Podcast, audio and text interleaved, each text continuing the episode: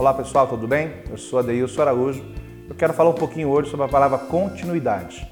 Que efeito essa palavra pode causar em nossas vidas?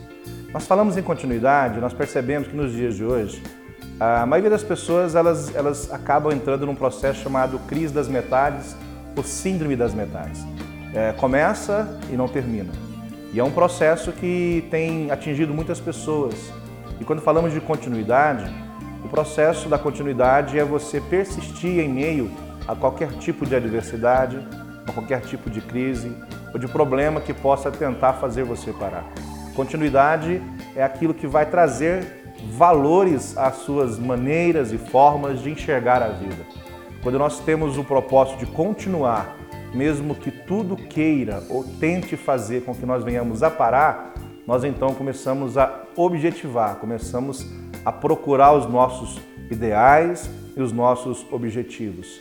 Tem muitas pessoas que acabam desistindo, saindo do foco, perdendo a sua essência, perdendo a sua linha de raciocínio, porque começam a perceber que os seus objetivos é, começam a se tornar é, é, meio difíceis eles acabam sendo arranhados e você acaba não tendo esse, essa projeção naquilo que você quer.